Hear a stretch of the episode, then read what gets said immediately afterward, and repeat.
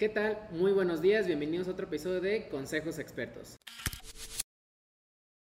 Yo soy Jorge Flores y el día de hoy el experto que me acompaña es Miguel Pérez, director general de Cinema Live. Hola Miguel, ¿cómo estás? Bien, bien, pues encantado y emocionado de estar aquí con ustedes. Excelente. Pues bueno, comencemos con el podcast. Miguel, cuéntanos, vámonos un poquito para atrás, vamos a regresar un poquito en el tiempo, vámonos a tus años de universitario. Cuéntanos, ¿cómo fuiste tú como universitario? Bueno, yo como universitario, eh, híjole, estamos hablando de 1999, este, siempre fui una persona muy, muy dinámica, muy apasionado, era casi de los clásicos ñoños de la universidad. Eh, fue un cambio muy drástico venir de una universidad pública a una universidad privada, que me tocó por ahí estudiar. Entonces, este, sí me topé con varios retos, sobre todo de eh, nivel académico, situación cultural, situación económica, eh, que enfrenté en la universidad. Pero bueno, eso me dieron muchas herramientas y mucho valor para salir adelante.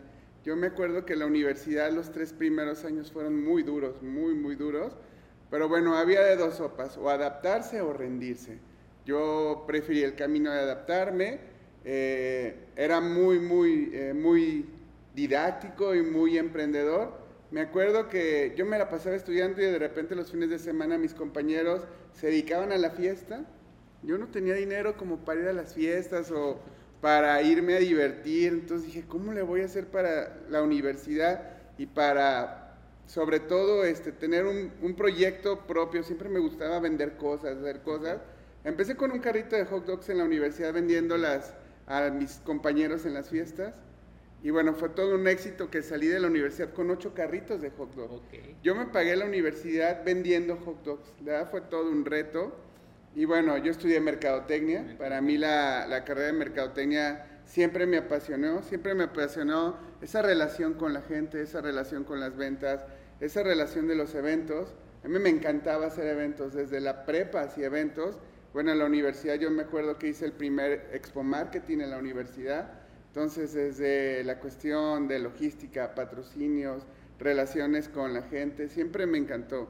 Y de ahí fue este, donde me nació toda esta cuestión de dedicarme a la mercadotecnia en, eh, la cuestión de eventos y publicidad.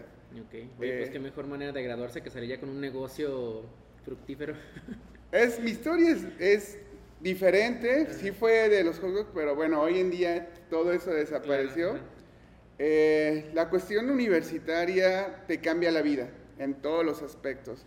Yo siempre le digo a, los jóvenes que en verdad busquen los que le apasiona hacer, que busquen lo que en verdad de corazón siente. Hay mucha gente que se mete a la universidad porque sus papás están obligando a estudiar cierta carrera. La verdad, solo hay una vida y siempre tienes que hacer lo que en verdad te guste y te apasione. A mí en el séptimo semestre tuve la oportunidad de organizar un congreso de negocios a nivel internacional y por ahí me detectó una empresa. Esa empresa se llama Sello Rojo. Entonces, este, me agarró sello rojo muy chavito y me empezaron, me, me, jalaron a su empresa como becario. Duré casi un año en sello rojo, entonces complementaba la universidad con la empresa, la universidad con la empresa y los carritos de hot dog. Esa era mi chama, todo el día estaba ocupado. Y bueno, este, en sello rojo me dedicaba también a la cuestión del marketing. Me gradué de la universidad y ya tenía trabajo en sello rojo. Era, creo que fui Ahí íbamos dos personas, fuimos los únicos dos que tuvimos trabajo saliendo de la universidad.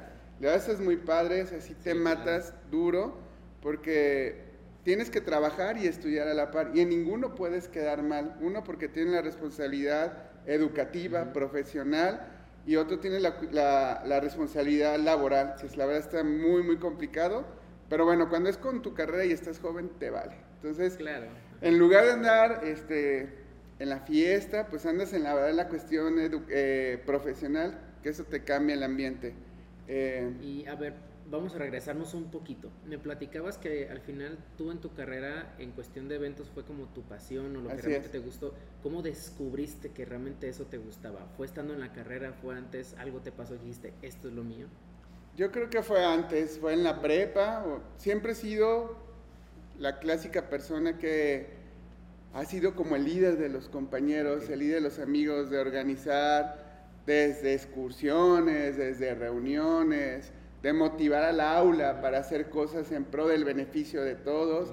Siempre me ha gustado esa cosa. Entonces, en la Universidad de Guadalajara me tocó no estar en la comisión política, sino en luchar desde de que voltearan a ver en la prepa donde yo estudié la demás, eh, la demás comunidad universitaria. Después me tocó estudiar en la Universidad Panamericana. Te digo, fue un cambio totalmente diferente de la Universidad de Guadalajara a la Universidad Panamericana y bueno, yo me gané toda esta cuestión porque me gané una beca. Si no, la verdad, no hubiera estudiado en una universidad. No hubiera salido, pero bueno, creo que Dios tiene siempre como el camino para cada persona. Siempre creo de que si haces el bien, siempre te va a ir bien. Y tienes de que tener como bien cimentado tus valores, tanto morales, familiares y sobre todo también con quien te rodeas, ¿no? Para mí fue muy importante rodearme de amigos que me dejaran algo que en verdad fueran inteligentes, que me llevaran un camino en el que yo me sintiera a gusto y en el que en verdad me llevara algo fructífero para mi vida. Eh, no me juntaba, me, trataba de como esa cuestión de que mis compañeros iban al billar o se iban a fumar o se iban a, a la caguama. En esos tiempos, ir al billar era como lo peor. A mí no me gustaba, yo creo, no sé por qué, mi papá fue muy estricto conmigo. Entonces me gustaba mucho organizar, mucho, mucho. Organizé un concierto en la prepa y en la universidad organizaba más cosas de mi carrera y la verdad me gustaba mucho tener ese contacto con la gente de empresas para patrocinios o para favores. Después se devuelven tus amigos, entonces este, me gustaba mucho y la universidad me formó muy bien. Y eh, bueno, después vas escalando, primero conciertos, después expos, después congresos y después te jala una empresa para organizar cuestiones mercadológicas para su empresa. Entonces eso es muy, muy padre. Ok, súper bien. A ver, recapitulemos un poquito. Entonces, tú entras a estudiar mercadotecnia, ya diciendo esto es lo mío, esto me encanta organizar eventos, ya tengo experiencia y quiero hacer esto. Eh, te ves con la dificultad, a lo mejor no dificultad económica, pero el, a lo mejor la barrera, haces esto de los hot dogs y pues ahora sí le das, le das con todo tanto a la escuela, al trabajo y a las prácticas, llamémosle, a, la, a, la, beca que te dieron en, en sello rojo empiezas en sello rojo, ¿Qué, ¿qué, empiezas a hacer ahí? ¿Cuál es tu primer acercamiento a la vida profesional? Eh, en sello rojo empiezo como auxiliar de mercadotecnia. me traían en la cuestión publicitaria de los eventos, supervisando eventos. Y después este, estudios de mercado, el clásico mercadólogo que se hace en la universidad, haciendo encuestas, evaluando las ventas. Pero bueno, eh, yo traía un proyecto de tesis en la universidad que no tenía sello rojo y eso fue por lo que me jalaron a mí. A mí se me ocurrió en aquel entonces, en el 2000, yo hice toda la cuestión promocional de las máquinas expendedoras, máquinas vending. Entonces en ese tiempo hicimos un proyecto de poner máquinas expendedoras con yogur, leche, pero complementado con pan. Entonces teníamos conchas, cuernitos de chocolate, cuernitos de jamón. Y lo hicimos realidad. La idea era que en las empresas donde no hubiera tienditas, porque en ese entonces no había ni Oxxo, un empleado eh, con 10 pesos pudiera tomar un vasito de leche, un yogur con un pan. Y la verdad fue un hitazo, fue un hitazo. Entonces este, hicimos toda, todo el proyecto, lo llevamos a cabo, me tocó a mí. En sello rojo. En sello rojo y llegamos a tener casi 3.000 máquinas expendedoras en Jalisco, Nuevo León, Aguascalientes, Estado de México, Sinaloa. Y todo ese proyecto fue mío, todo ese proyecto, todo ese proyecto. ¿Y tú ¿Qué sentiste o qué pensaste de a lo mejor algo que empezó como siendo algo escolar, algo académico, que terminó transformándose en algo real para una empresa? La verdad, pues es un orgullo, es un reto, aprendes un montón. Y la verdad a mí me tocó esa experiencia que dicen todos, es mejor a veces regalar en otra empresa que en tu propio negocio. Porque la verdad, pues tienes que caer y tienes que equivocarte para aprender.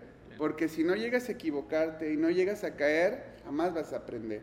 Entonces, este, yo ahí hice mis pininos como ahora sí tener una responsabilidad y empezar a jugar un poquito con el dinero y con las expectativas.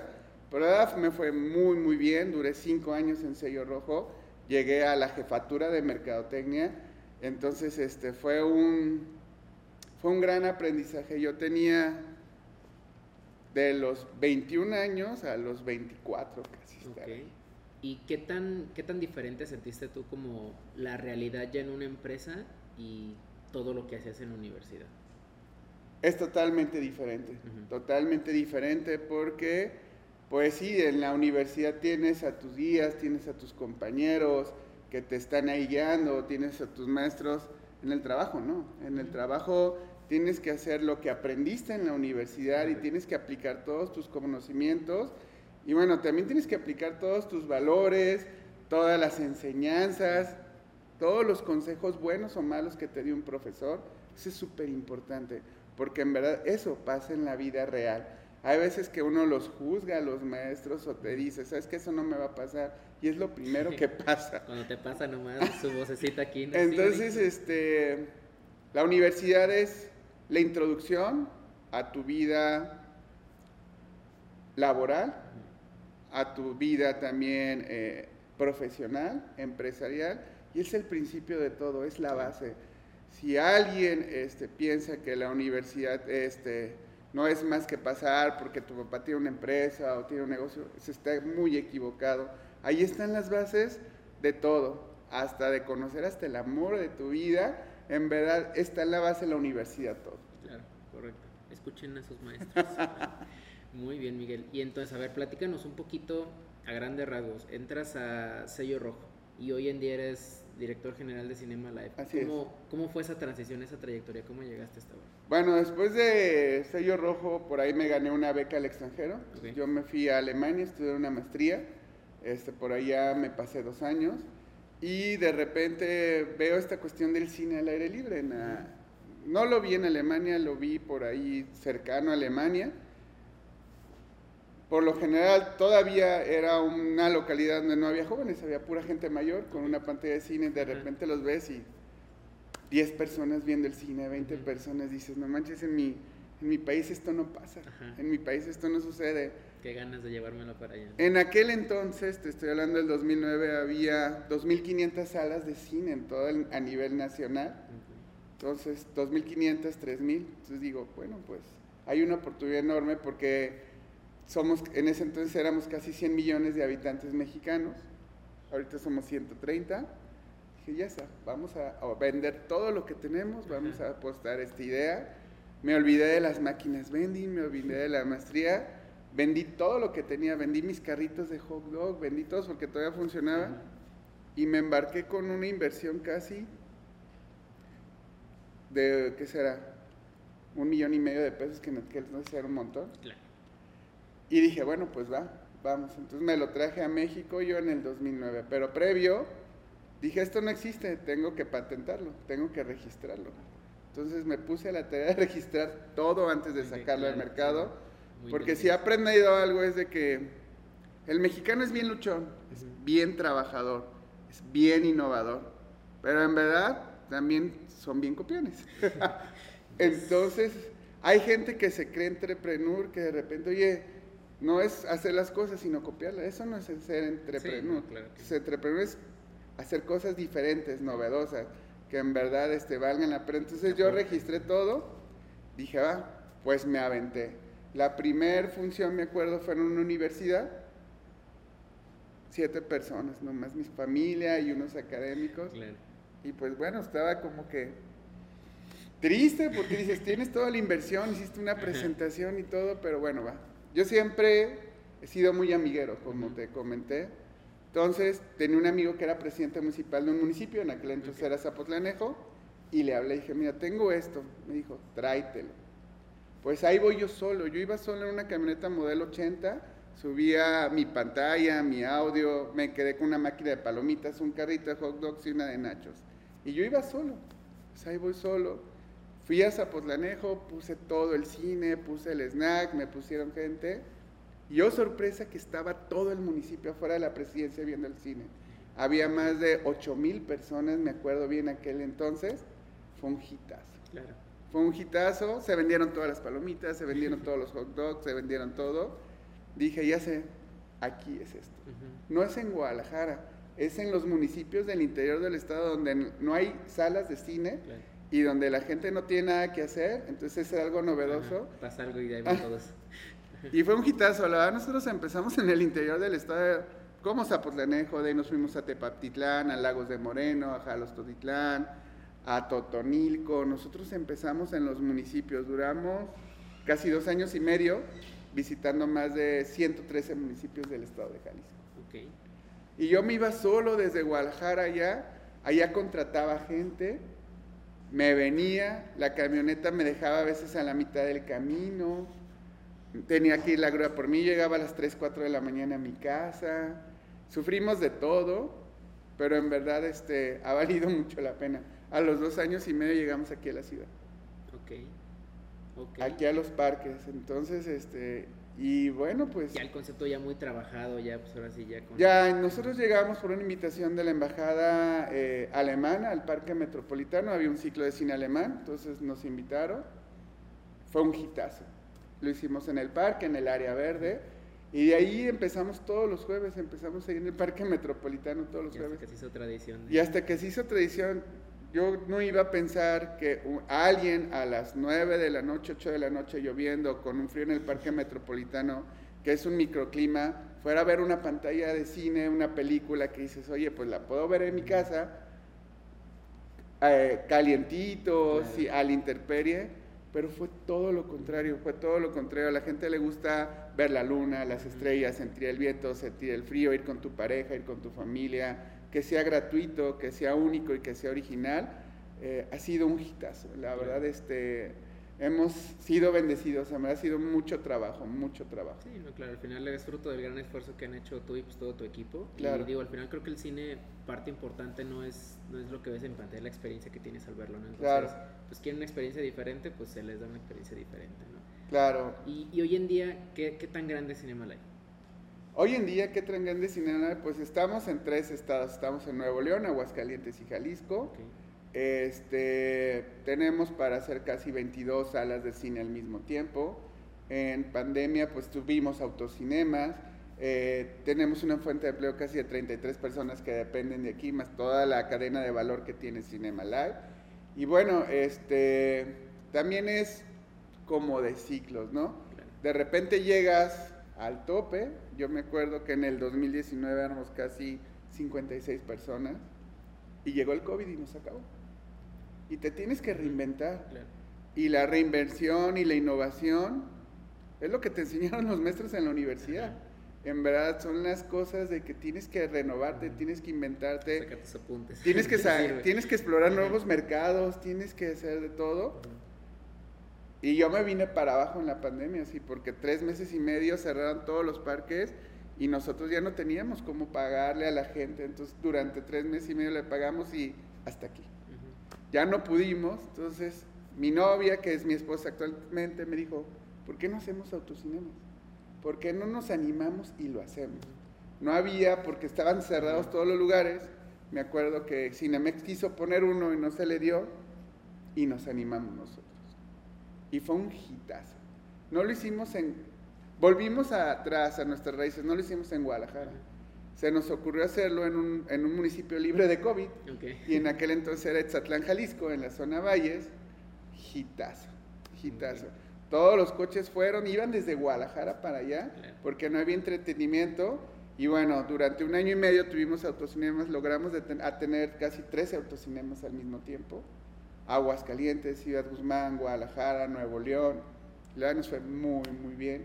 Y otra vez volvimos a surgir, pero casi seis meses entonces, hicimos toda la cuestión de innovación, cómo la vamos a hacer con los clientes, cómo va a ser el servicio al cliente, cómo va a ser la publicidad, cómo van a ser todas las medidas sanitarias que necesitamos tener para el autocinema.